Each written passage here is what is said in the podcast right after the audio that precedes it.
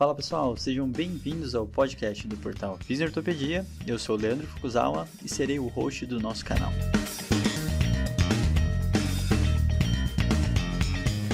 Esse podcast tem como função ressignificar o papel do fisioterapeuta em tempos modernos.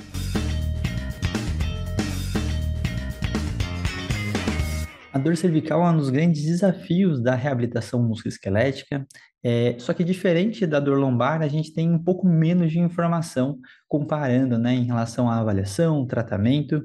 Então, por isso a gente trouxe hoje um especialista, um convidado que a gente se conhece apenas online, né? Trocou algumas figurinhas aí. E a gente trouxe Francisco de Araújo, o conhecido Chico. Tudo bom, Chico? Seja muito bem-vindo. Beleza, tudo bem, pessoal. Obrigado pelo convite aí, estou bem feliz. Um grande prazer recebê-lo aí. A gente conhecia o Chico através de alguns estudos e vendo algumas coisas relacionadas. É do mesmo laboratório que Giovanni Ferreira, um grande amigo nosso, né? Então a gente já sabe que veio de uma fonte segura aí, a gente espera. e Rafael Crescicalante, tudo bom, Rafa? Tudo ótimo, sim. E é verdade, a gente estava discutindo aqui antes do episódio, realmente acho que a gente não gravou nenhum sobre dor cervical especificamente. A gente falou dor de coluna, dor na coluna lombar, mas acho que dor cervical talvez seja a primeira oportunidade. Então, muito bem-vindo, Chico. Exatamente. Obrigado, cara. Obrigado. E é mais ou menos por causa do que o Rafa falou, né? Acho que é um assunto que muito se atende, muito aparece, mas a quantidade de estudos comparando com lombar fica até injusto, né? Porque a quantidade para as informações para lombar a gente tem um monte, né? Então já dou até um spoiler, em breve a gente sabe que vai sair é, também a lista do Choose Wisely em relação à cervical, e a gente vai antecipar e fazer um estado da arte geral aqui em relação à cervical, e o, o Chico tem estudado isso recentemente, mestrado, doutorado, ele vai contar um pouquinho da história dele. Chico, por favor, se apresente, quem tu és? Beleza, tudo bem, pessoal? Então, eu sou Francisco Araújo, eu sou daqui de Porto Alegre, né, no Rio Grande do Sul, e sou fisioterapeuta formado aqui na, numa instituição chamada IPA, que é o Instituto Porto Alegre, uma faculdade privada é, aqui né, do Sul. Antigamente não tinha as universidades federais. Eu digo antigamente porque eu já tenho alguns aninhos aí de formado. Na minha época não tinha as universidades federais de fisioterapia aqui na, em Porto Alegre, né? Hoje em dia já tem duas. E, bom, é isso. Depois que eu me formei, eu, eu sempre já no meio da faculdade tive interesse por, por terapia manual, né, fisioterapia manipulativa e por essa área da coluna, já me interessava na época da faculdade. Eu acabei, é, depois de formado, indo morar na Itália. Fiquei quatro anos morando lá e reconheci meu diploma para trabalhar lá, né? Então trabalhei lá como fisioterapeuta nesse período e fiz uma formação, né? Uma espécie de pós-graduação assim nessa área de fisioterapia manipulativa é, baseado no conceito Maitland. É o que se entende como formação de Maitland, é, assim, teoricamente oficial, né? Aqui no Brasil a gente não tem esse curso assim um pouco mais longo, uhum. mas seria mais ou menos uma espécie de formação em Maitland, assim, um pouquinho mais com carga horária de pós-graduação, assim, né?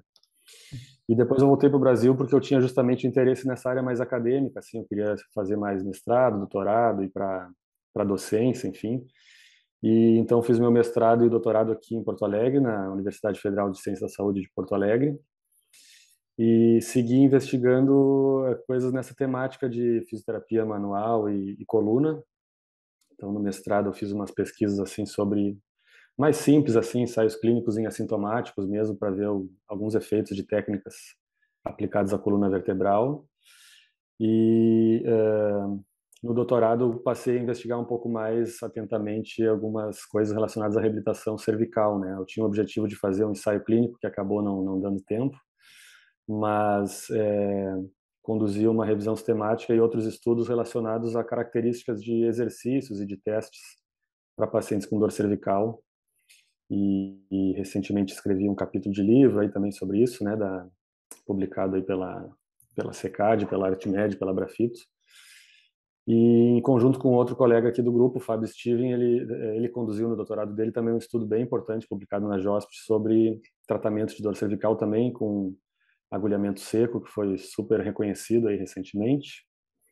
E mais ou menos acho que é por isso que eu estou aqui, bater um papo sobre esse assunto aí. É uma área que me interessa bastante como clínico, né? Hoje eu, eu sou professor é, da, de uma faculdade aqui em Porto Alegre, mas atuo também como, como clínico e como clínico, eu, assim, a área que eu atendo mais é sobre coluna vertebral também. Perfeito. Então, é a minha área de, de interesse aí. Muito bom, Chico. E agora eu fiquei curioso, na real, como você falou, totalmente fora do assunto, mas essa, essa formação que você fez na Itália, né? Falar um pouquinho até de cenário de Brasil, Itália, o que que você percebeu lá, já que foi realmente uma pós-graduação, então provavelmente estava mais recém-formado. O que que você sentiu nessa questão de, de qualidade, de técnica, de entendimento da fisioterapia lá na Itália, né? Tem uma informação extra aí. Cara, tu sabe que aqui no Brasil a gente tem essa coisa um pouco complexo de vira-lata, né? Achar assim Uhum. que no exterior, na Europa, outros países é, são sempre avançados assim. E no meu caso especificamente, a fisioterapia na Itália em si e alguns outros países ali ao redor, assim que eu tive um pouco mais de conhecimento, Portugal, Espanha, é, na verdade o Brasil está muito à frente do que esses países assim de em termos de formação, né? Na Uhum. Itália até não muito tempo atrás, fisioterapia era um curso técnico. Hoje em Uhum. dia é um, é um curso superior, mas é um curso superior de três anos, Entendi. enquanto que aqui na média são de cinco anos, né? E a própria população, assim, não tem tanto entendimento do que que é o fisioterapeuta justamente por causa disso. É uma, era uma profissão, assim, técnica até recentemente, então confunde um pouco com, com massoterapeuta ou com terapeutas, assim, que sem muita formação a, a, acadêmica formal, né? Uhum. Então, nesse sentido, assim, de formação, eu senti que o Brasil estava muito à frente, né? Fiquei satisfeito com a formação que eu tinha feito aqui. Agora, o fato de estar, assim, de certa forma, no, no centro do mundo, né? Essa pós-graduação que eu fiz, por exemplo, era com fisioterapeutas, assim, super conhecidos, né? Renomados, assim, que não eram italianos, eram professores ali, eh, enfim, holandeses, alemães, que aí já tem uma área mais forte, né? Na, na Holanda, na Alemanha, de fisioterapia, assim, mais tradicional, assim, né? E dentro da terapia manual também. Uhum. Além disso, em congressos mesmo, né? Eu tive a oportunidade de ir no Congresso Mundial de Fisioterapia, na época foi na Holanda, em Amsterdã. É Ah, difícil desses congressos virem para o Brasil, né? sim. Uh, outros, assim, congressos menores, cursos, né? Mesmo nessa área de, de dor cervical, por exemplo, eu fiz curso de fim de semana aqui que a gente faz com colegas nossos, eu fiz com pessoas super reconhecidas na área, né? Com a Débora Fala, por exemplo, que é uma dessa área de exercícios, com o De Las Penhas, que é um cara que estuda bastante dor miofascial, cervical também. Então, eles, essa, esses nomes assim da fisioterapia, eles estão muito mais acessíveis. Uhum. Uh, enfim, no congresso que eu fui, estava o David Butler, estava o Kaltenborn, que era vivo ainda, né? Pessoas Caraca, assim, legal.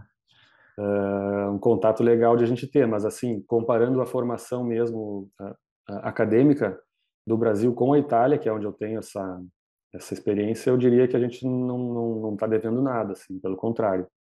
Pô, que legal. E, e é bem bem. legal, você até tocou nomes bem importantes, né? Que é o De Las Penhas e Débora Fala para a parte de cervical, né? Eu, em 2019, também tive a oportunidade de assistir uma aula dela, e eu também tive um pouco dessa sensação de que, como ela tem uma linha de pesquisa muito extensa, a gente vai acabar conversando um pouco disso, né? Ela está ainda um pouco presa em diversos conceitos, né? Mais mecânicos e tudo mais, e tentando encontrar algum detalhe de equilíbrio, eletromiografia, algum protocolo sequencial específico, né? Mas a gente vai deixar isso para o final, porque eu acho que é, um, é, um, um- é legal para fechar esses assuntos, né? E aí eu queria entender, né, até indo direto para o assunto, Chico, como que você observa essa questão do estudo cervical? Por que que na lombar a gente tem tanta atenção e na cervical a gente tem um pouco menos de estudo, já que tem uma problemática, uma incapacidade muito grande, muito semelhante em diversos aspectos, né? A gente fala coluna vertebral, mas no geral o foco na lombar está maior, né? Então, co- como que você enxerga assim essa diferença do que a gente tem de achado de lombar e cervical, por exemplo? É, isso é um problema, né? Assim, comparado com outros, outras regiões, eu acredito que cervical tem um número bem grande de estudos, mas realmente, quando a gente compara com a dor lombar, né, com estudos sobre dor lombar, tem uma diferença grande, assim, de, de volume, pelo menos, né, de pesquisa e tudo mais. É, eu acho que o principal motivo é que, é, ainda que dor cervical seja muito prevalente, também está sempre no, no, topo do ranking, assim, de Uhum, é, doenças né, que ca mais causam anos vividos com incapacidade, ainda perde para dor lombar. Né? A dor lombar está sempre no primeiro lugar e a dor cervical varia. Assim, alguns estudos com, consideram ela sexto lugar, quarto lugar, né, de, de anos vividos com incapacidade. É, recentemente, no último Global Burden, se não me engano, eles classificaram dor na coluna como uma coisa só, né? Dor cervical e uhum, dor lombar. Aí sim, estava no topo do ranking de, de problemas assim, né, que mais causam anos vividos com incapacidade, afastamentos de trabalho e tal.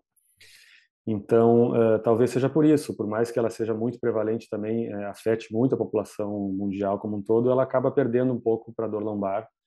E aí o enfoque né, de tratamento ou de estudo sobre dor na coluna acaba tendo uma preferência da região lombar. Não sei, eu acho que é mais ou menos por aí, né? Acho que é isso aí. Talvez precisaria de mais, precisa certamente de mais atenção, né? Boa. Porque mesmo com tudo que a gente já estuda de dor lombar, a gente ainda não sabe tratar esse problema, né? Cervical menos ainda daí, né? Sim. Eu acho que você poderia contar até um pouco desse contexto histórico, né? Da gente pe pegar do passado, como que a gente como eu falei da Débora Fala, mas tem diversas outras pessoas, eu fiz curso com a Guadalenn Gil também, é, que também tem muito forte parte de terapia manual e de exercícios profundos e afins. É, um pouquinho desse histórico da cervical, do que, que se acreditava, do que, que a gente tinha mais entendimento e quais essas grandes transformações. E eu gosto muito quando a pessoa consegue contar uma perspectiva tua, do tipo, quando você começou a trocar também a chave dentro dessas novas perspectivas aí para dor cervical. Então, se eu puder fazer esse resumão aí da história da cervical, seria bacana. Beleza. Uh, então, assim, eu, eu, me formei em 2008, né? Fazia uhum. uns 14 anos aí. Uh, durante a minha graduação, então, comecei a me encantar um pouco para essa área de, de terapia manual, né?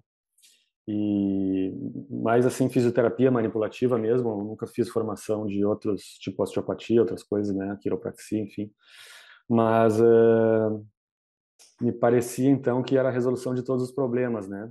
Uhum. Então, para tudo precisava de terapia manual. Assim, eu sentia que o paciente é uma coisa meio de ego ou de narcisismo, acho natural, né, do ser humano, de achar que a gente tem a detenção assim da técnica, do conhecimento.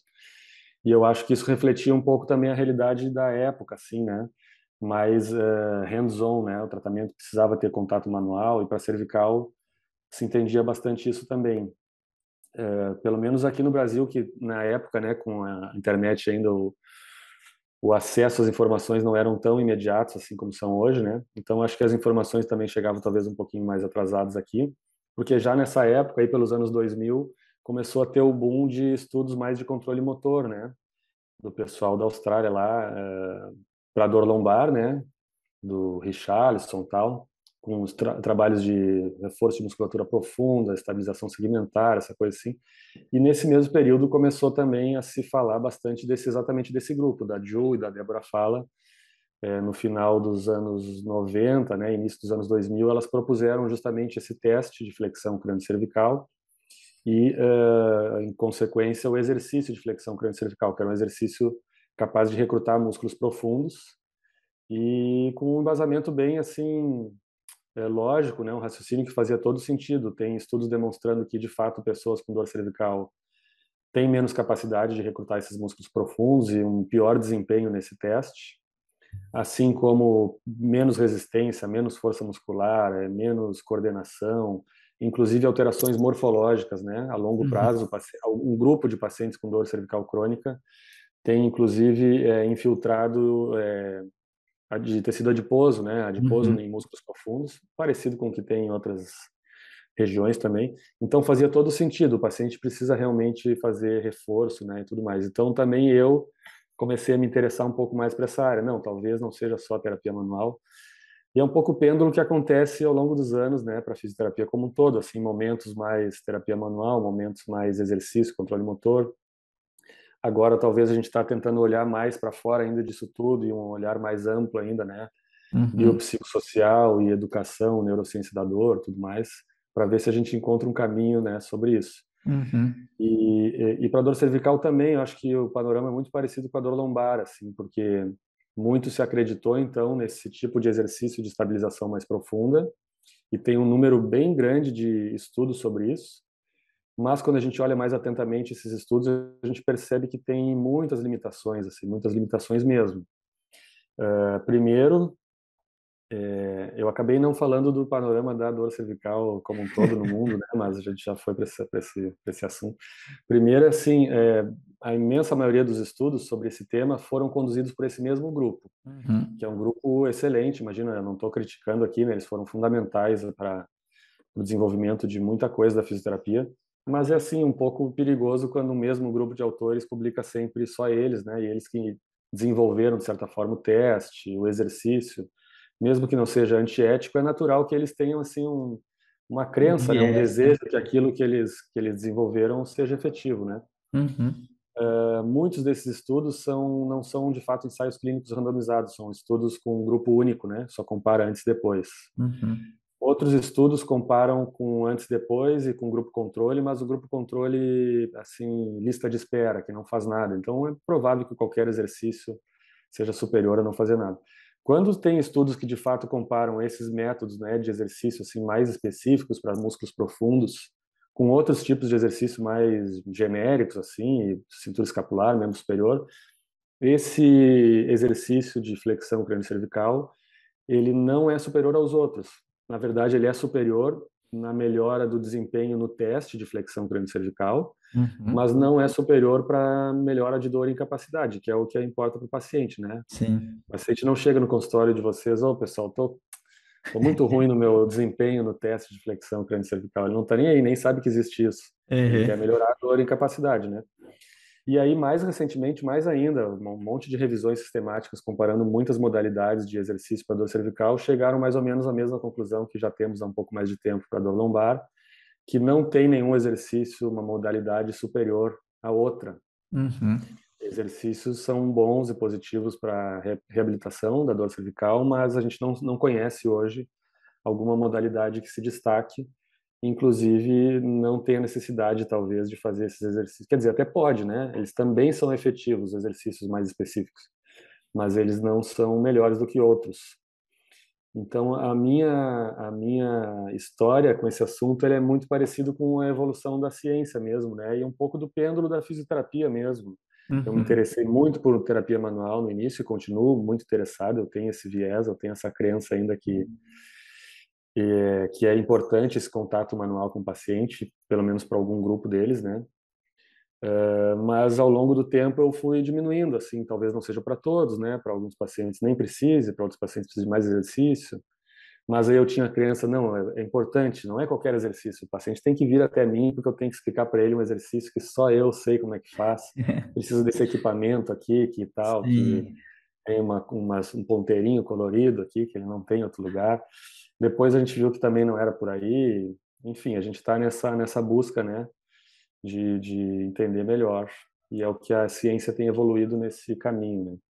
Sim, e é bem interessante sua fala, Chico, porque particularmente quando eu aprendi também, eu sou formado perto de ti, é, 2010 mais ou menos, tinha essa, essa moda, né, do stabilizer, e, e na lombar, assim, o transverso do abdômen, um pouco mais o multífidos, eu, eu botava um pouco mais de fé, mas o, transverso eu nunca coloquei muita fé nele.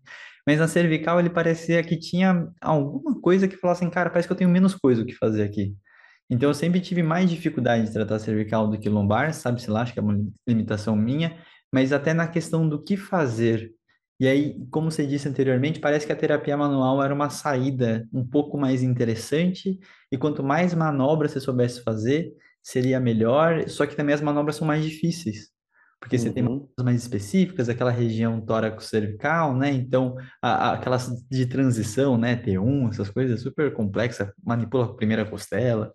Então, são várias é, especificidades da terapia manual que me parecia na época que ela era um pouquinho mais interessante e na parte cervical ou era exercício profundo ou não tinha muitas outras opções, né? Então, vendo até a palestra da Débora Fala, é, a forma que ela constrói o raciocínio, e eu gostei do ponto que você colocou, porque são muitos estudos clínicos, mas sem um ensaio clínico realmente respondendo a pergunta que precisava ser respondida. Então, os estudos são ótimos. Se alguém quiser estudar cervical, com certeza eu vou falar para comprar o livro de cervical que ela tem, né? O de Whiplash, da Gwendolyn Ju e da, da Débora Fala tem esse, essa questão cultural, né? O Brasil, o Whiplash parece que não existe. Parece que os, os brasileiros não têm acidente de carro. Né? Não, né? cara. Sabe que na Itália também, na Itália eu só um parênteses, já que vocês uhum, comentaram. Vontade. O Whiplash é uma coisa muito curiosa, né? Porque uh, tem muito estudo sobre Whiplash e tem em algumas diretrizes, inclusive eles eles sugerem na triagem inicial tentar é, separar, né, pacientes é, relacionados a algum trauma, né? Uhum. ou, ou de trabalho, e aí o grupo relacionado a trauma costuma ter um prognóstico pior, que são os de acidente automobilístico, né? Sim. E aqui no Brasil ninguém fala sobre isso, né? Uhum. Aí, quando eu, logo que eu me mudei para Itália, lá, eu tive um acidente de carro, assim, assim, bateu no, no, sinal, né? Um carro bateu uhum. atrás do meu. Imagina, eu tinha acabado de chegar lá, comprei o carro de um amigo que já estava lá por 500 euros. O cara compra um carro velho lá, né? E aí cheguei no trabalho, eu já estava trabalhando com fisioterapeuta, pedi desculpa que eu tinha me atrasado, afinal de contas tinha batido o carro, e as pessoas todas assim, não, cara, tu tem que ir pro hospital, tu tem que fazer um exame de imagem, tu tem que colocar colar cervical, porque tu sofreu é. um golpe de, do chicote, né, que eles chamam colpo de frusta. Colpo de frusta é o whiplash na, na Itália. E aí foi um momento que eu pensei que a minha formação no Brasil estava muito atrasada. Eu disse, cara, mas será que é tão diferente assim? Porque não estou sentindo nada, foi uma colisão leve. Uhum. Por que, que, eu tenho que ir para o hospital? Por que, que eu tenho que fazer exame de colar cervical para isso? Que isso, cara? Onde é que já se viu? Depois eu entendi que na Itália é muito parecido com outros países, por exemplo, nos Estados Unidos, que tem quase que uma máfia, talvez não seja o termo assim correto, mas assim uma indústria. Uma lei do, para o do, do seguro, do seguro, porque a pessoa que tem culpa no acidente, ela tem que pagar todos os danos, né, materiais. Uhum. Mas além disso, é, o médico é, perito ele te dá um laudo, eh, por exemplo, tá, beleza, o Francisco sofreu um acidente de carro, ele fez fisioterapia, ele tomou remédio, ele está bem, ele está apto para voltar para as atividades dele, mas ele faz um cálculo assim, mas ele tem uma sequela de 1%, Sim. ele nunca mais vai recuperar. E baseado nesse valor dessa sequela, o seguro também reembolsa um valor financeiro. Uhum. Então eu fui meio que sem me dar conta, indo daí eu fui no perito, fui não sei o quê, eu fiz fisioterapia sem ter dor nenhuma. Quando eu vi, eu recebi, a minha esposa estava junto e ela já sofria de dor cervical. Uhum. Teve mais dor cervical do que eu por causa desse acidente. Mas o perito avaliou a minha sequela como mais grave que a dela. E nós dois juntos, assim, ganhamos, sei lá, 10 mil euros. Porque uhum. sofremos acidente de carro. Então, assim, é natural que toda a população, mesmo leiga, já sabia disso. Então, eles conhecem o golpe do chicote, eles sabem que dor cervical tem que fazer o exame de imagem. Então eu estava ali meio que sem entender o que estava acontecendo, não fui de má fé também querendo ganhar dinheiro do seguro, mas tem muitos pacientes que mesmo inconscientemente eles acabam tendo esse prognóstico muito ruim, uhum. porque se eles ficarem cinco anos fazendo fisioterapia e ainda não melhorarem, a avaliação do perito vai lá em cima, né? Uhum. E eles vão ganhar 100 mil euros por causa disso. Então eles não melhoram mesmo, né? E eu vejo que em países que tem essa essa questão do seguro acaba que é, é uma entidade clínica que, que, que, assim que não existe em países que não tem. Então, sim. na verdade, me parece que, que, que, não existe essa doença em si, né? E sim a questão assim de um ganho secundário, né? Que enfim é complicado demais. Então, sim, te cortei o assunto, mas a Jill escreveu é. um livro que tem, né? Dor cervical e whiplash, porque nesses países desenvolvidos acaba que o whiplash é uma entidade clínica eh, assim isolada, né? É. muito difícil de manejar, porque de fato os pacientes não melhoram mesmo. Uhum. E, e, eu acho interessante porque, é, lembrando de todas as aulas que eu já tive sobre o assunto, você percebe que a maioria das alterações estruturais, eles não são de curto prazo, né? Então, tem aquela questão de você ficar acompanhando e depois de um ano começa a ter um infiltrado gorduroso que sabe-se lá se é realmente disso ou não é, mas as alterações elas não são de curto prazo. Então, como o Chico falou, se ele não teve dor, mas mantém se acompanhando e vai se aumentando o custo em relação a tudo isso também, né?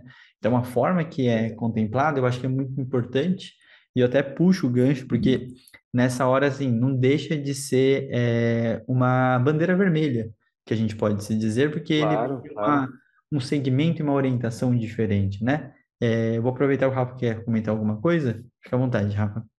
É, e eu acho que até, é, é até engraçado, né? A gente, enfim, em pesquisa sabe muito bem que a, a correlação temporal não necessariamente é causalidade, mas uhum. é, talvez pelo fato de que boa, o, o, grupo de pesquisa que propôs a estabilização é, é, o grupo que mais estuda o assunto, é que é, foi feito meio que um cherry picking, né?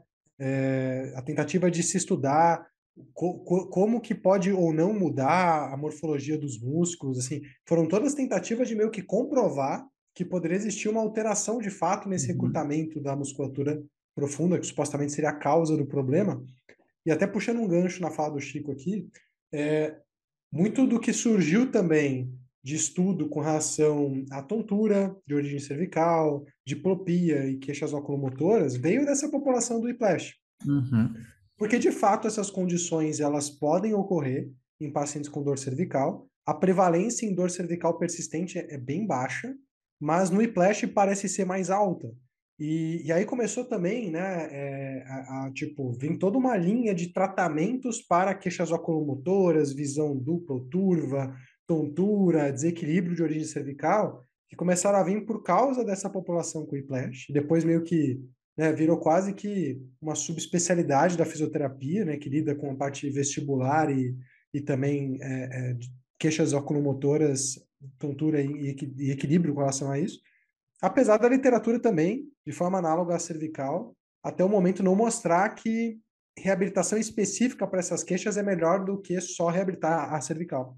Uhum. Então, até onde eu vi, é, Chico, se você tiver alguma informação diferente disso, pode me corrigir, uhum. mas até onde eu vi, do, tipo, eram ensaios clínicos de baixa qualidade, né, que tentavam mostrar a superioridade dessa reabilitação específica de movimento ocular, específica de equilíbrio, específica para tontura, mas a, ainda não há evidência de que tem que ser feito algo além de reabilitar cervical, né, além de fazer exercícios para cervical. Então, olha que louco como na verdade, talvez uma mistura de cherry picking com a, até essa condição clínica que não existe aqui, é, começaram a, a, a, dar uma importância né, e, e a trazer toda uma, uma característica quase sindrômica para os pacientes que, que tinham whiplash.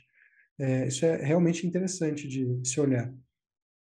Então, fica à vontade, Chico. Aproveita e fala um pouco para a gente da parte de avaliação, acho que das bandeiras vermelhas, que eu acho que elas se diferenciam bastante da lombar, obviamente, né? E diagnósticos diferenciais, né? Então, acho que quando para a gente começar essa questão clínica, né? O que olhar e como olhar, acho que é, é, é, vale muito a pena. Boa, cara. Então, na verdade, até esse assunto do whiplash é importante, porque também não quero dizer que a gente não precise dar bola para pacientes que têm dor cervical depois de um acidente de carro, né? Pelo uhum. contrário. Então, sim, a dor cervical ela é muito prevalente, né? Então, não tanto prevalente como dor lombar, mas ela é muito prevalente. E assim como dor lombar, ela é muito heterogênea. As pessoas têm dor cervical de características diferentes, então tem diferentes propostas assim de triagem, tudo mais, de, de tentativa de classificação desses pacientes de diferentes formas. E uma série de diretrizes de prática clínica recentes também que, enfim, recomendam uma, um, diferentes abordagens de avaliação de tratamento, mas todas as diretrizes são consensuais de que a primeira etapa fundamental é justamente o reconhecimento, né, a triagem de bandeiras vermelhas, né, de, de, possíveis patologias de fato específicas e mais graves, que são muito raras, né, sei lá, 2, 3, 4% em pacientes com dor cervical, mas, por exemplo, o paciente pode ter dor cervical e a, a origem dessa dor ser uma fratura ou uma neoplasia, ou no caso da cervical tem também alterações vasculares, né, dissecção da artéria vertebral, por exemplo, que aí é mais específica da dor da cervical mesmo e não e, e não de outras regiões, né, mas fratura e, e neoplasia também é semelhante para dor lombar, e aumenta a chance de ter fratura se tiver tido um acidente de carro, né? Mas a, as diretrizes recomendam uh, pensar nisso apenas se tem suspeita mais plausível, né? Seja se for um acidente automobilístico, ou paciente mais idoso, ou paciente que já teve fratura prévia. E tem algumas propostas de regra de predição clínica também para não não mandar todo mundo fazer exame de imagem, né? Então tem, por exemplo, a regra C-Spine canadense, né, que é uma, um dos algoritmos para diminuir o número de exames de imagem necessário. Tem outra que se chama Nexus também, que é do Canadá, que são talvez os algoritmos assim mais uh, recomendados assim para não fazer exame de imagem em todo mundo, mas a primeira responsabilidade do fisioterapeuta é justamente essa. E a possibilidade de secção da artéria vertebral também ela, é, ela é bem baixa, mas sim tem alterações vasculares possíveis, né? Em caso de paciente que tem, como o Rafa falou antes, né, tontura, diplopia, né, visão dupla, disfagia, é, disartria, né, uh, e aumenta também a chance depois de, de acidente de carro, né, ou, ou, acidente não só de carro, né, mergulho em água rasa, por exemplo, uhum. acidente com mesmo uh, em mergulho, assim, surfista que caiu, bateu a cabeça na água, pode ter também um mecanismo assim de trauma, né, de flexão lateral brusca que acaba rompendo a artéria também. Então, nesses casos, a gente faz essa triagem aí, avalia né, a necessidade de exame de imagem ou de, ou de encaminhamento para um especialista. Mas, fora uhum. isso, como é muito raro, na maior parte dos pacientes, as recomendações são de que não é necessário fazer exame de imagem, né? Que é uma força-tarefa, assim, para todas as outras condições, uma vez que tem muito falso positivo, né? São questões assim degenerativas que aparecem também pessoas assintomáticas. Então a recomendação é que é suspeita, né, para encaminhamento para exame de imagem apenas para suspeita de, de bandeiras vermelhas. É, outros testes eles não são muito bons assim, né? Por exemplo, é bem controverso os melhores testes para avaliação de uh, insuficiência da artéria vertebral, né? Tem determinadas posições assim que provocariam, né, um certa diminuição do fluxo de um lado ou do outro e aí o paciente ficaria tonto, tal. E nesses casos aí seria tanto indicado o encaminhamento, né, para um especialista, como absolutamente contraindicado manipulação da cervical, porque aumentaria a chance de ruptura, né? Mas é muito controversa a literatura, não tem assim um, um, um cluster, né, de testes adequados para isso e muito mais baseado daí no, no, somatório de informações da anamnese e tal, também algum teste, mas uma vez que o teste dá negativo, o fisioterapeuta se sente assim autorizado de fazer uma manipulação e daqui a pouco o teste não foi muito bem, não é muito válido, né, ou muito confiável, enfim. Uhum. Então, para essas outras condições, os testes não são muito bons. E é mais baseado na história mesmo que a gente fica mais atento. Perfeito. Aí depois disso, depois disso, assim, tem também divergências entre as diretrizes, o que, que seria uma outra etapa importante de avaliação, mas apesar de dar nomes diferentes, assim, e sugerir instrumentos diferentes, as diretrizes também recomendam a avaliação de fatores psicossociais, né, ou pelo menos uma forma de estratificação uhum. de pacientes assim com pior, com mais risco de mau prognóstico, né, seja pelo StartBack ou algum outro instrumento, ou FABQ, né, alguma forma de avaliar a presença de bandeiras amarelas daí, né, que também na cervical é muito importante, porque como tu comentou mesmo, eh, Foucault antes, parece que é mais difícil de fazer uma abordagem, mais difícil de fazer um exercício, né? É, na academia mesmo a gente faz exercícios para lombar, né? Para cervical a gente não fica fazendo assim reforços flexores, né? Na, na academia. E, e, e, eu acredito que os fatores psicossociais a gente demorou muito para quer dizer, já faz bastante tempo, mas nessa linha do tempo aí a gente demorou para computar eles como importantes. E para dor cervical e para dor de coluna como um todo, eles são muito, muito relevantes, né? Uh, então é bem importante essa avaliação da presença de, de fatores psicossociais que vai mudar a abordagem de tratamento, né? Depois disso, aí em termos de avaliação, é, começa a ficar mais confuso. As diretrizes e estudos, enfim, é, divergem mais sobre as melhores formas de, de tentar classificar ou diferenciar esses pacientes, porque, como eu comentei no início, é muito prevalente, mas é muito heterogênea, né? Então, por mais que 10 pacientes tenham o mesmo diagnóstico médico de dor, de, sei lá, cervicalgia, né, que não é um diagnóstico muito adequado, mas assim, discopatia degenerativa, ou mesmo é, hérnia de disco que aparece no exame de imagem, eles podem ter 10 apresentações clínicas muito diferentes. Uh, então, para nós como fisioterapeutas não faz muito sentido a gente fazer o mesmo tratamento para todos, né? Ou uhum. talvez não faça muito sentido. Também a gente não sabe muito bem. A gente quer tentar diferenciar, mas ainda não, não consegue muito bem, né? Sim.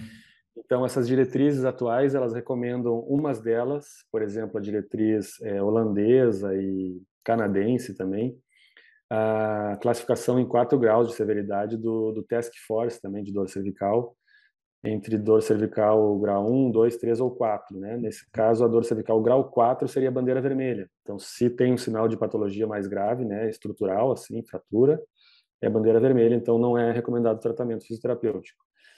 Se não, ela seria classificada em grau 1, 2 ou 3, dependendo da severidade, né? Quanto mais incapacidade, influência na atividade de vida diária, seria grau 1 ou 2, e grau 3 se tem envolvimento neurológico também, né? É, do uhum. dor cervical com radiação para o membro superior, com diminuição de sensibilidade, reflexo.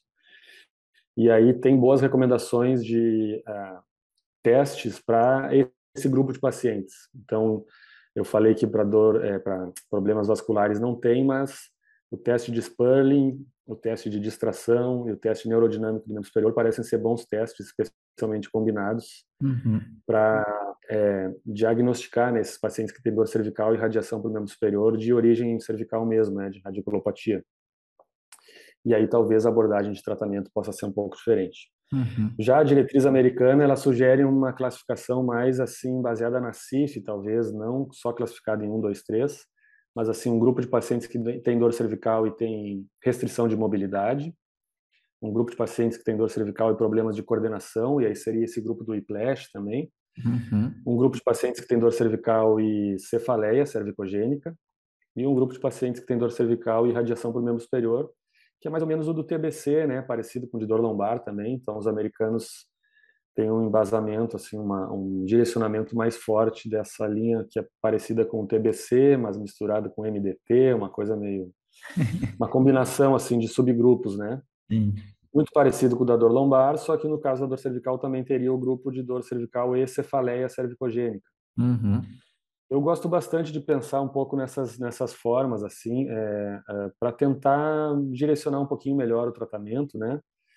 Teoricamente não faria sentido aplicar a mesma abordagens para esses três grupos de severidades e para esses quatro subgrupos de características clínicas. Então eu gosto de pensar que tem uma forma assim terapêutica um pouco mais bem direcionada para cada um deles. Mas no fundo, uh, o que as diretrizes também apontam é que uh, sim, a gente tem que ser um pouquinho mais bem direcionado, tratamento mais homogêneo, mas no fim mesmo, o resumo é que educação, exercício e terapia manual é o que a gente tem de, de combo assim de tratamento mais adequado, né? Aí eu gosto de ficar no meio do caminho, assim, entre essas duas coisas, assim. Sim. Se eu tiver que fazer é, educação, exercício, terapia manual para todo mundo, independente da minha avaliação, aí é, perdeu todo o tesão, né? Não vou fazer mais nada, vou virar técnico, né? Deixa então, beleza. Se... Vou cortar você Diga. um pouquinho, só para antes da gente entrar em intervenção.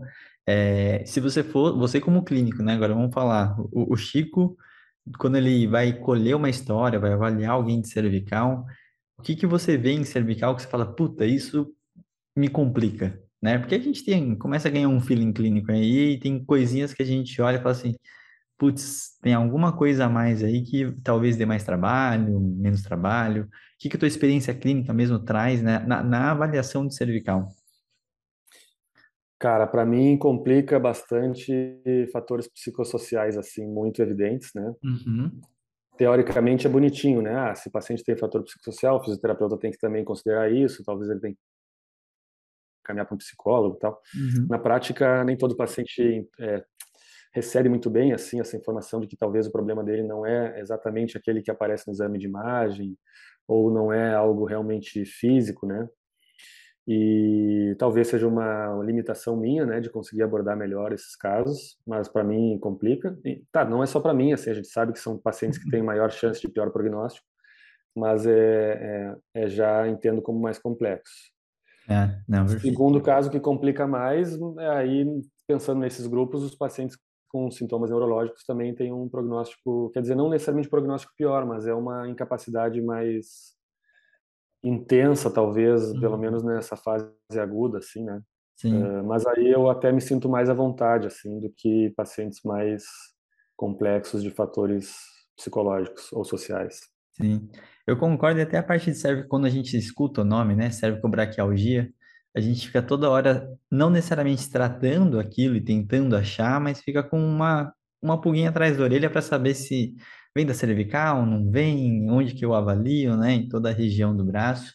Então eu concordo com, principalmente com o segundo em relação a fala, putz, toda hora eu tô olhando, toda hora, ver se o, o cara tem algum sintoma neurológico e tal, eu acho que também para mim acaba sem, sendo bem desafiador, né? É, e aí, na parte de tratamento, acho que você fez um resumo geral, né? Acho que de, da, da musculoesquelética, que a gente educa, faz alguma questão analgésica, faz exercícios com os pacientes, né? É, acho legal porque a gente acaba entrando muito na tua área de estudo, que você falou da terapia manual em si, e, e para começar, acho que a gente vai começar com uma coisa meio polêmica, né? Que a gente sempre vê várias palestras dessa, do perigo da terapia manual na cervical, né? Quais seriam esses reais perigos? Se, ele, se a gente realmente precisa se preocupar, e a gente tem um monte de palestras que eu acho sensacional. Eu gosto muito de ver o Palmiro falando das, dos riscos da terapia manual e muita gente, né? É, então, acho que a gente poderia começar por essa polêmica, até para tirar e falar assim, cara, terapia manual nessa situação, nunca, né? Ou se a gente realmente pode aliviar em relação a essas manobras. Boa, boa questão, cara. É importante mesmo, assim, é... eu acho que é um, eu também o meio do caminho, né? É... Se a manipulação da região cervical for mal executada, né, e especialmente sem essa triagem adequada, e for executado em um paciente que tem insuficiência da artéria vertebral, uh, ou uma instabilidade ligamentar, né? Que também seria considerado bandeira vermelha, também é mais comum em acidentes de carro ou, ou traumas assim, né? Uma instabilidade da, de ligamentos da coluna cervical superior, a manipulação pode tanto provocar essa essa dissecção, ou talvez não a manipulação em si, mas, um, sei lá, alguma consequência depois disso, vascular, ou mesmo se tiver uma instabilidade grande desses ligamentos, né, também esse movimento brusco talvez poderia causar lesões mais importantes. No caso da artéria vertebral, pode causar AVC, pode causar morte, né? Então, imagina, é, é gravíssimo, né? Uhum. Quem que, que, imagina, que gostaria, né, de, de, de, de ter uma, um efeito adverso, não é um efeito adverso de ficar com dor, né?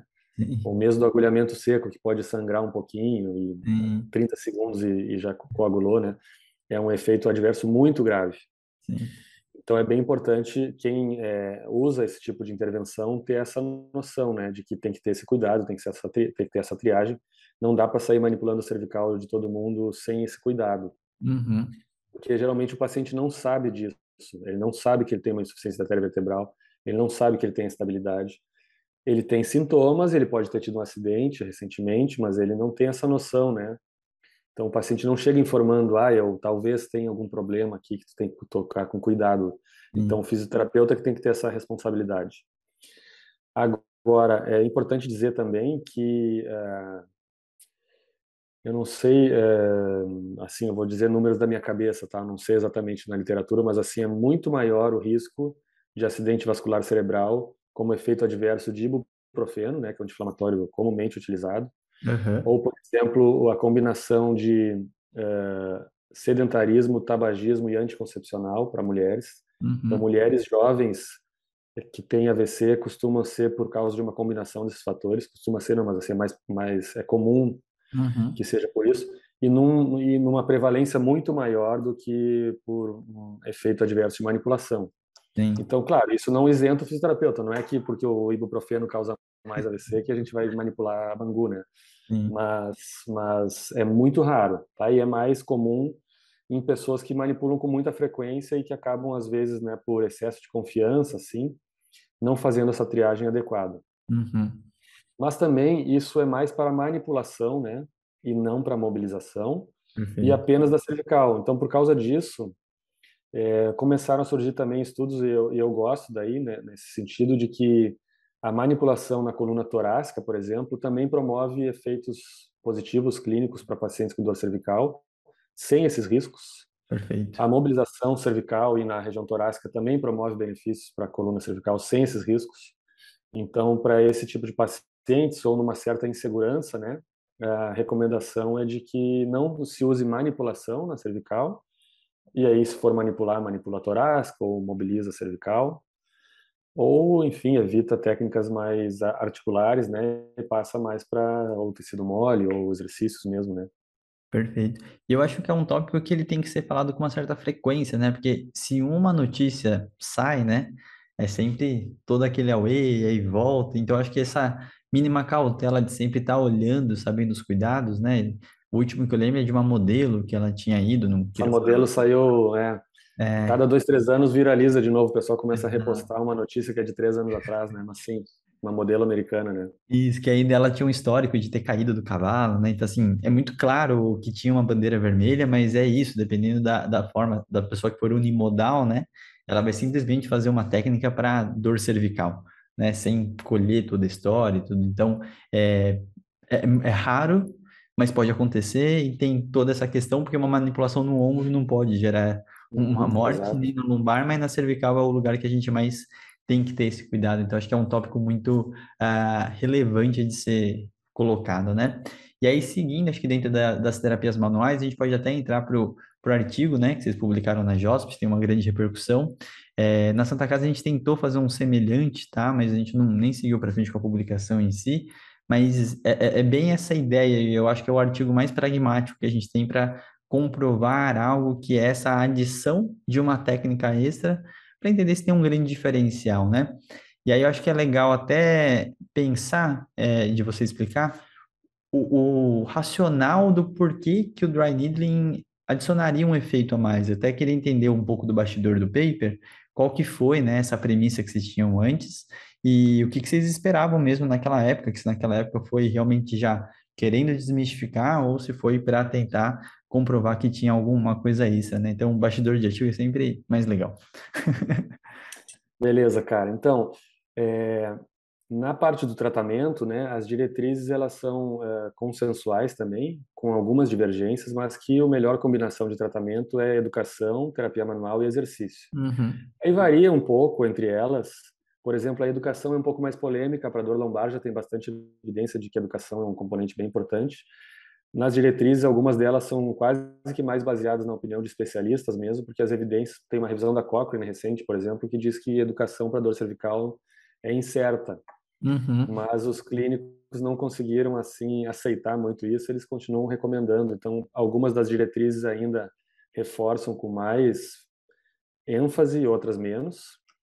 Uh, mesma coisa, o, o, uh, exercício e terapia manual, talvez terapia manual fosse mais importante para problemas agudos, enquanto que exercício para problemas mais crônicos. Mas algumas diretrizes, é, depende dessa classificação, dessa triagem de mal ou bom prognóstico, talvez nem precise, né? Porque a dor cervical tem uma história natural positiva, que nem a dor lombar. Então, para casos mais leves, de bom prognóstico, talvez só educação mesmo e orientações seja suficiente, não precisa entrar no percurso de tratamento envolvendo terapia manual e exercício. E aí, é, já chegando no gancho do artigo, eu uhum. costumo, né, eu gosto da minha crença de fisioterapeuta de beleza, esse é o combo, né, de tratamento. Mas, uh, assim, a terapia manual, ela pode ser, por exemplo, para promover analgesia, mas ela pode ser para promover melhora da mobilidade. Uhum. Uh, daí, dependendo da característica do meu paciente, pode ser utilizado um tipo ou outro de terapia manual, né? Ou se tiver radiculopatia, ela pode ser utilizada com uma ideia aí mais mecânica mesmo, né, de aumento do espaço para o forame, aí deslizamento de nervo. Então, tudo depende da característica clínica, não quer dizer que é o mesmo pacote. O paciente deita na minha maca, eu faço a mesma técnica de terapia manual para todos, né? Sim. Assim como exercício. O exercício é um monte de coisa, pode ser exercício mais de flexibilidade, ou só para mexer mesmo, ou mais cardiorrespiratório, né? Ou mais de reforço. Então, o exercício parece que é importante para todos, mas pode ser diferente a, a estratégia. Uhum. E aí tem divergências na literatura. E aí o Fábio Steven, né, que é o, o Fábio foi meu colega da, da graduação, do mestrado, do doutorado, então é um grande amigo meu, tenho muito orgulho de da trajetória dele, né, e do sucesso dele nesse nesse paper. E o Fábio já no mestrado, nesse nosso grupo, ele também já tinha uh, utilizado o agulhamento seco, mas também é, é, mais para o efeito assim imediato, né, é, de melhora no limiar de dor à pressão, coisas assim, uhum. né? E aí ele percebeu que justamente entre as, as divergências das diretrizes existia o agulhamento seco. Sim. Entre outras coisas, tem algumas das diretrizes que recomendam o uso de laser, por exemplo, as outras não. Uhum. E o agulhamento seco também estava um pouco nesse limbo, assim, não era muito claro, né, se, se tinha recomendação ou não. Era uma terapia, assim, não quer dizer que é nova, porque também já faz bastante tempo, mas que tem ganhado uh, evidência, não, não, necessariamente evidência científica, mas evidência na, popular, na sociedade popular, né? E, e, parecia que podia ser uma, uma estratégia, já que não estava sabendo muito para onde ir, né? O exercício talvez não seja tudo isso. E pacientes com dor cervical com muita frequência têm também é, dor miofacial, né? Tensão, assim, contratura, né? Nessa região do quadrante superior para esse grupo de pacientes, talvez o agulhamento seco seria uma técnica interessante para adicionar uhum. ao que já se sabia de terapia manual e exercício.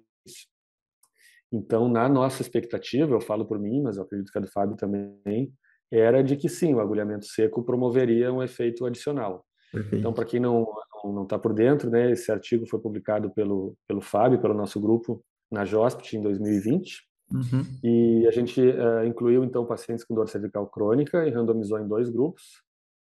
Esses dois grupos receberam o mesmo tratamento baseado nas diretrizes da época, né, que são as mesmas ainda, que envolvia terapia manual e exercícios.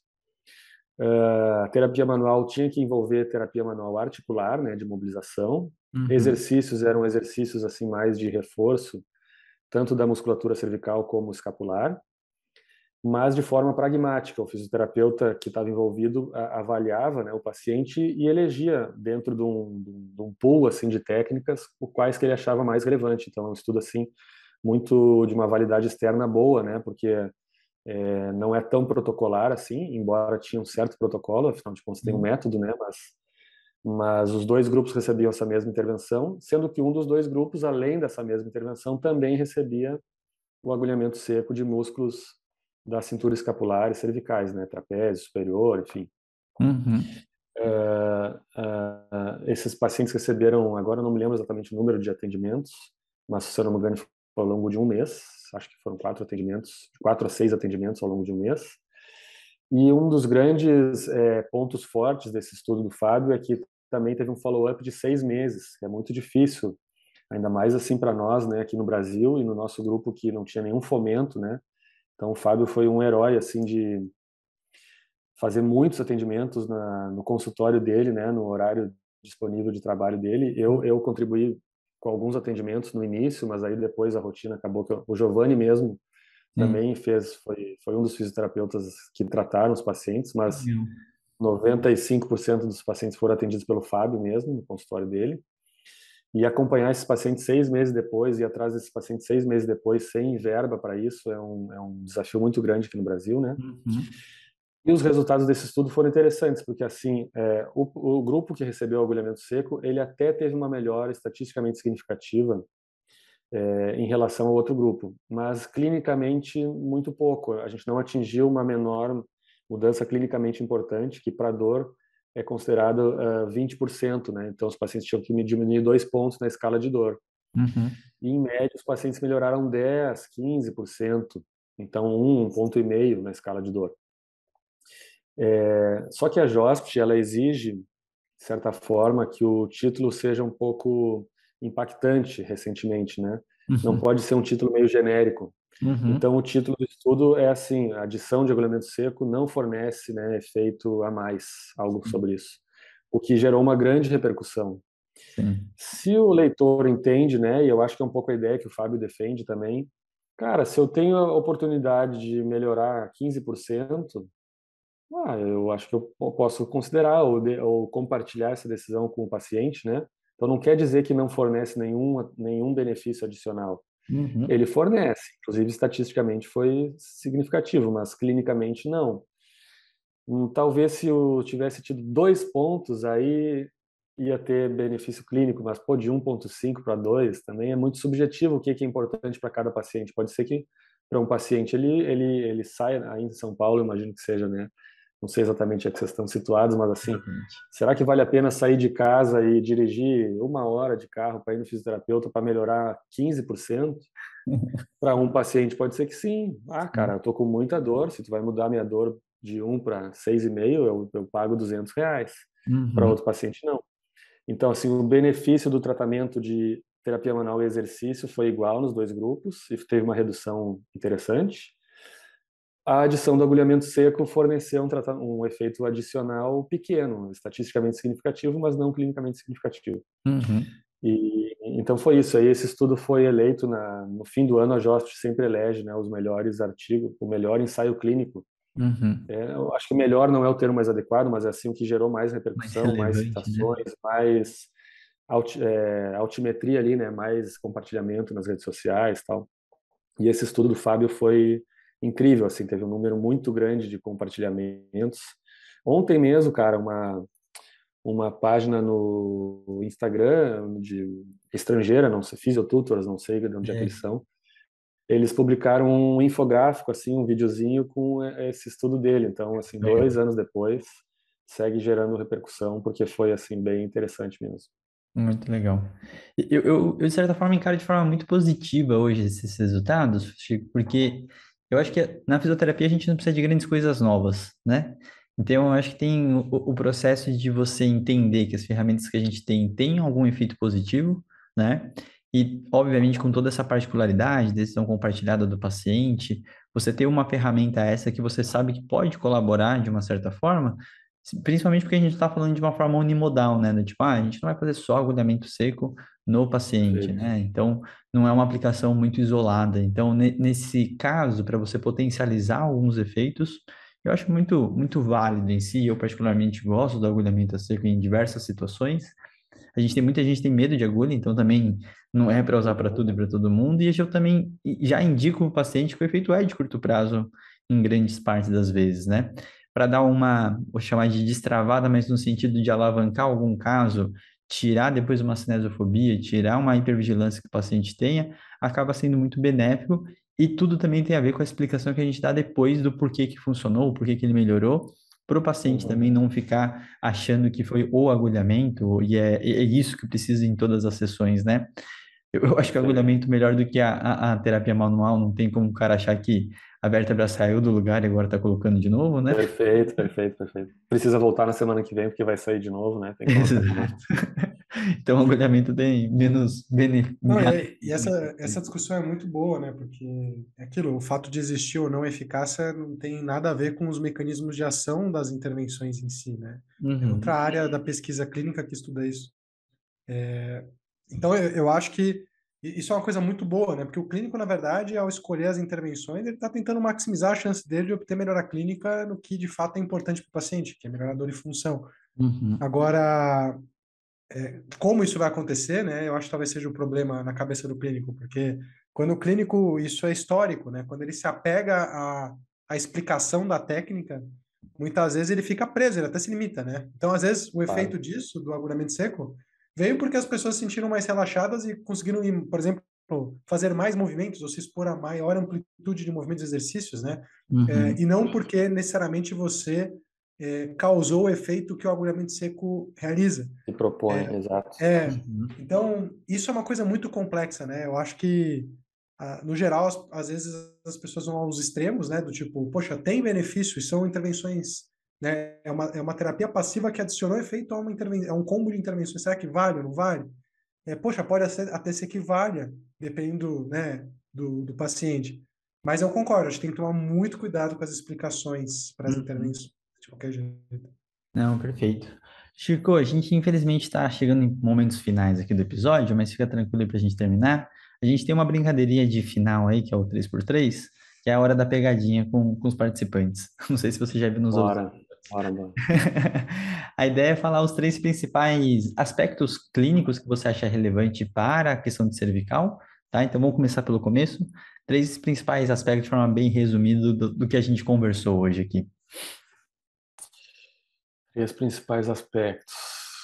Cara, começando do início, então acho que eh, acho que primeiro aspecto seria essa tentativa de uma certa triagem, né?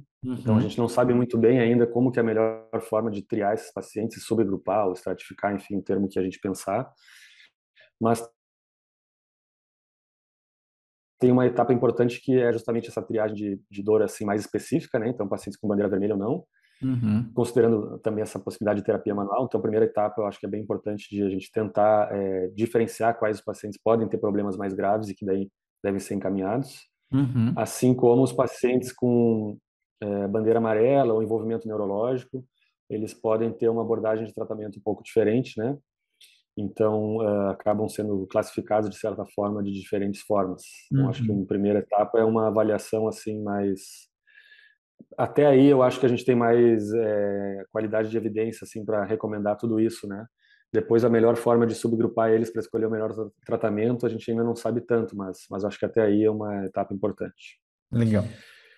Segundo uh, aspecto clínico, eu acho que é isso, talvez assim uma certa humildade, né, de que menos é mais assim no momento. Ótimo. Não precisa ser a terapia mais moderna, não precisa ser o equipamento tecnológico ou a da moda, né, a ventosa, por exemplo, ou o próprio agulhamento. Sim. O que a gente sabe hoje é que de forma bem genérica, terapia manual genérica, exercício genérico e educação assim de forma mais simples, né, explicar para o paciente que tem um bom prognóstico, que dor não é igual a lesão, que é importante ele se manter ativo, que ele não precisa ficar de repouso, é o que a gente tem melhor de de tratamento até hoje, né? Uhum, E, e, e, aí eu acho que dentro do exercício, que é essa indo para o terceiro item, dentro do exercício, é, a gente também não sabe o melhor exercício, né? Uhum. Então, é, isso é muito bom, na verdade, às vezes a gente fica meio frustrado, assim, putz, eu queria que fosse tal modalidade, por exemplo, eu queria que fosse o exercício de flexão crânio cervical. Mas é bom, né, quando não tem uma melhor modalidade, é bom para todo mundo, porque a gente pode é. fazer o que a gente achar mais interessante, que a gente tem mais familiaridade, que o paciente gosta mais, né, a preferência uhum. dele, o que cabe no bolso dele também, né. Até queria chamar, acabou não dando tempo, mas assim, assim como o exercício de flexão crânio cervical tinha uma uma certa moda, né, um certo hum. uh, fama dentro do ambiente acadêmico. Uh, o Pilates é uma modalidade de exercício que tem um, uma fama no ambiente mais é, da sociedade, né? Sim. E para dor lombar, por exemplo, já tem de fato, embora também tenha esse esse essa ideia, né, de que não tem um exercício superior ao outro, uhum. já tem algumas informações de que o Pilates parece ser realmente muito bom para dor lombar, entre outros tantos exercícios, né? Talvez possa ser um pouquinho superior que os outros, ou tão bom quanto outros. Uhum. É, eu conduzi uma revisão sistemática é, de um trabalho de TCC da graduação sobre Pilates dor cervical, que, para minha surpresa, foi a primeira revisão sistemática sobre o assunto. A gente publicou ano passado, esse ano, ano passado. Uhum. Para nossa surpresa, tiveram muito poucos estudos. Então, a, a, incluímos inicialmente três estudos, e depois o estudo foi rejeitado várias vezes. Aí, no processo de resubmissão e revisão, acabamos incluindo mais dois. Então, a revisão foi efetivamente publicada com cinco estudos. E o Pilates não foi superior do que outras comparações para dor cervical. Perfeito. É, não quer dizer que realmente não seja, mas talvez é, poucos estudos, qualidade dos estudos bem ruins, assim. Então hum. pode ser que novos estudos modifiquem né, esses resultados. Mas então os exercícios até hoje a gente não sabe qual é o melhor, nem o exercício de flexão cervical, nem Pilates. Talvez o que o paciente preferir, né? Uhum. Então me estendi, né? me estendi nos três itens aqui, mas acho que os três itens seriam um pouco é, Fica tranquilo. São três é. itens muito completos, né? A gente sempre gosta de justificar o porquê, né? Claro. Agora são as três coisas que não fazerem cervical, né? Então, o que, que você vai abolir aí? Por mais que a gente vai ter o Choosing Wisely em breve aí, versão Ah, Chico. legal, cara. Versão Chico, que isso? Quem, quem sou eu? Cara, eu acho que a primeira coisa para abolir assim um pouco do nocebo, né? Então é evitar é, exames de imagem desnecessários. Então não não incentivar pacientes e amigos, familiares e população em geral a fazer exames de imagem quando não é necessário, né? Quando não tem suspeita de bandeiras vermelhas. Uhum. Acabou que nem deu tempo de falarmos sobre isso, eu acho, mas é, assim como exame de imagem, tem fisioterapeuta é muito bom no nocebo, né? Sim. E então, para dor cervical tem muito disso, né, de achar que a causa da dor cervical é a postura ou o celular, né, o text uhum. neck, ou muito tempo no computador, ou a mochila, o travesseiro, o colchão. E absolutamente a literatura tem refutado todas essas teorias, né? Então também diminuir, eu acho que essa, essa esse esse medo, né, ou esse entendimento muito baseado nos efeitos, nos fatores mais mecânicos, né? Uh, celular, a postura, o travesseiro, porque não tem evidência sobre isso.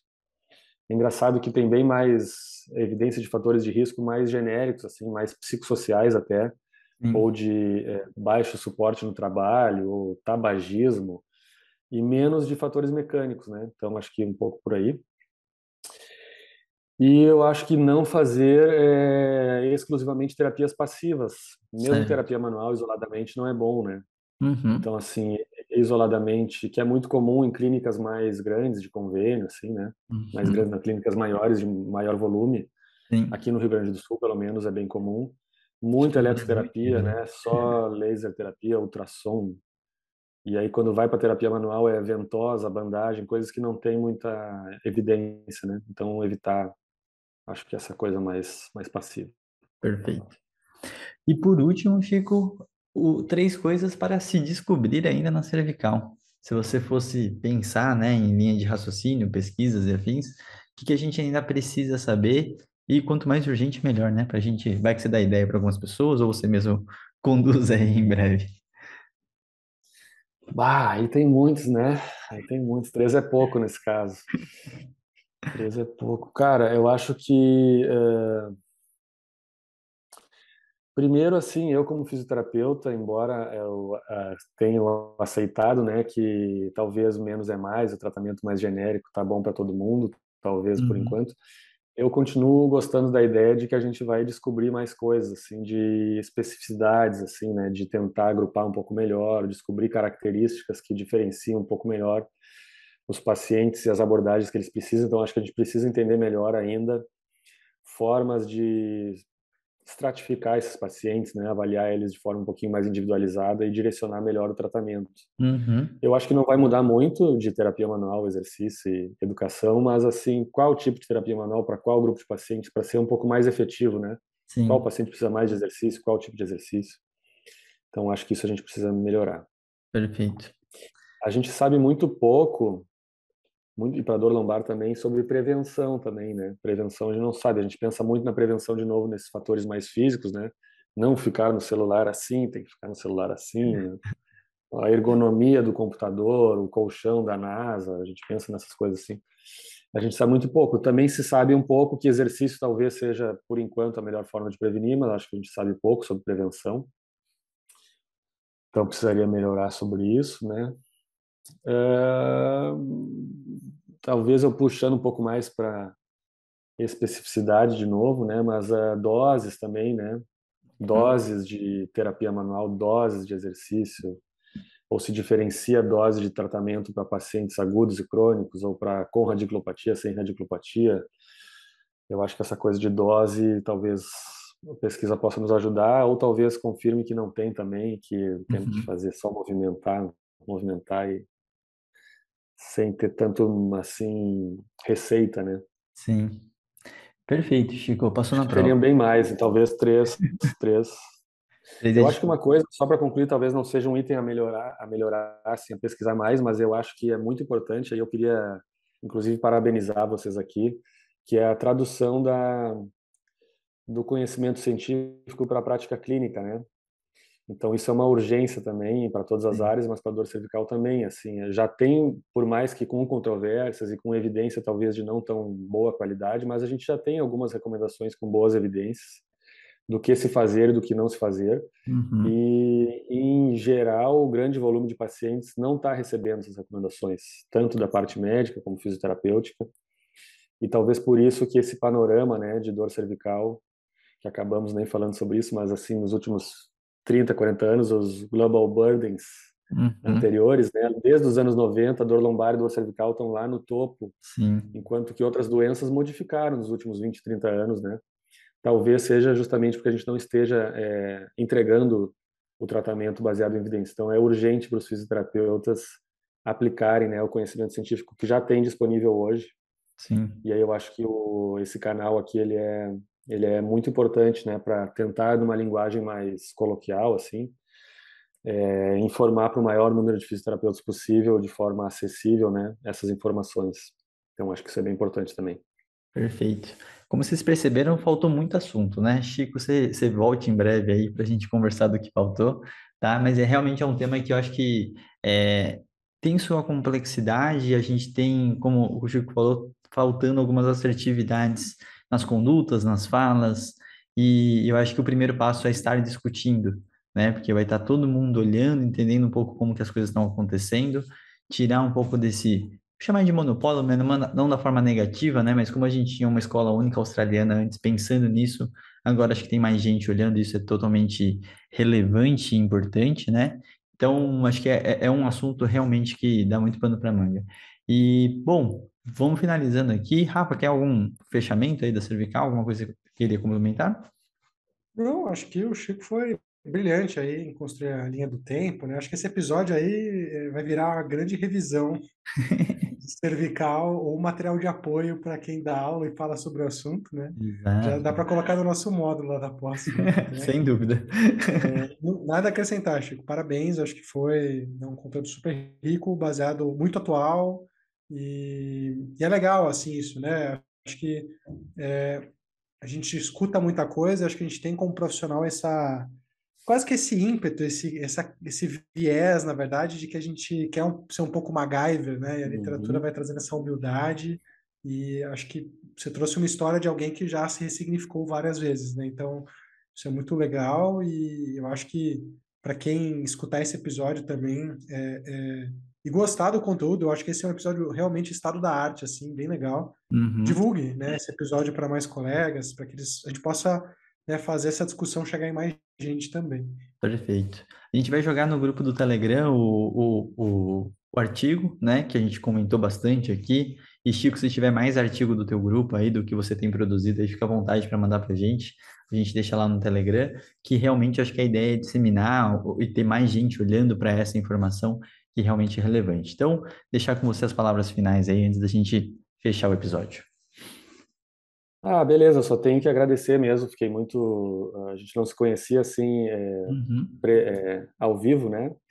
Mas eu acompanho o trabalho de vocês à distância aqui e, e sou um admirador aí da, da, trajetória de vocês e do que vocês têm feito pela fisioterapia.